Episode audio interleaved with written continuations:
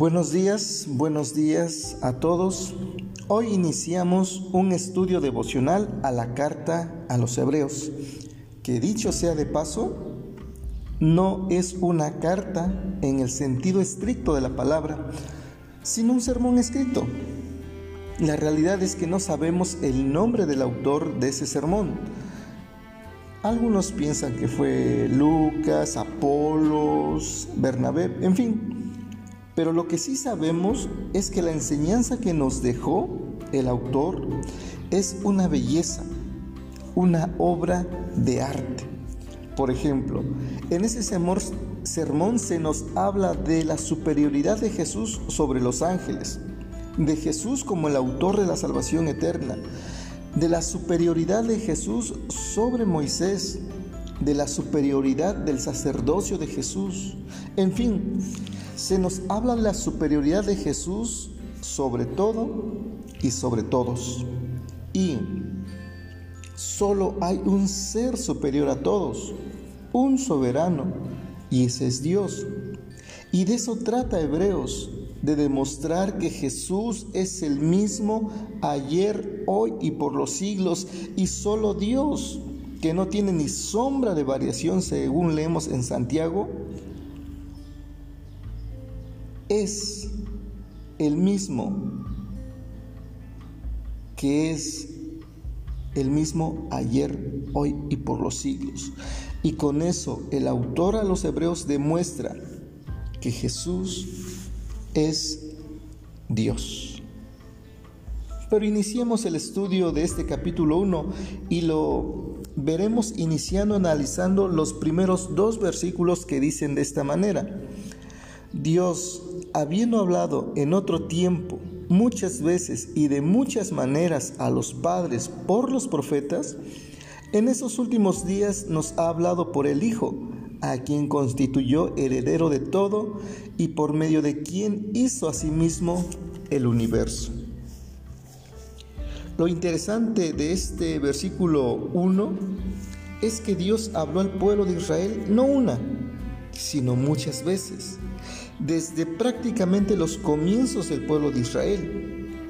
Le habló a Abraham en visiones, a Jacob en sueños, habló con y por medio de los profetas y por medio de ellos habló de muchas maneras al pueblo de Israel.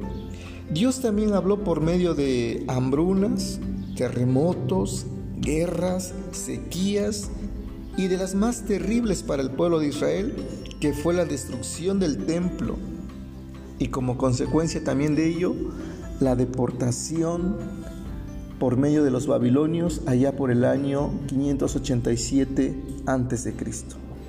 En fin, Dios sí habló de muchas maneras y el pueblo de Israel ignoró la voz de Dios. Lo interesante también es que el verbo que se repite mucho a lo largo de este sermón es hablar y por lo regular es con respecto a Dios hablando a la humanidad. Es más, el sermón prácticamente termina con ese verbo. Por ejemplo, en este capítulo 1 leemos que Dios habló de muchas maneras. Y en el capítulo 12, 19, leemos que los israelitas no querían que Dios les hablara. En el versículo 24 de ese capítulo 12, refiriéndose a Jesús, dice que su sangre derramada habla mucho mejor que la de Abel. Y por último, esa voz, es decir, la de Dios, que se menciona en los versículos 25 y 26 del capítulo 12, que estremeció la tierra en aquel entonces y que ahora ha prometido diciendo, todavía una vez más estremeceré no solo la, tierra, sino también el cielo. Entonces, Dios, habiendo hablado en otro tiempo, en estos últimos días, nos ha hablado por el Hijo, a quien constituyó heredero de todo y por medio de quien hizo asimismo el universo. Así es, En esos últimos días Dios nos ha hablado por medio del Hijo diciendo en el capítulo 12, versículo 26, que todavía una vez más estremecerá no solo la tierra, sino también el cielo, es decir, el universo mismo, ese mismo universo que se menciona en el versículo 2 del capítulo 1 que Él ha hecho. Entonces, Dios comenzó a hablar desde el principio y comenzó hablándole a Israel que cumpliera su propósito de vida, que cumpliera su propósito de que toda la tierra le conociera, que todo el mundo le alabara. Israel no cumplió ese propósito y Dios dio una oportunidad ahora al pueblo gentil, al pueblo que no es judío.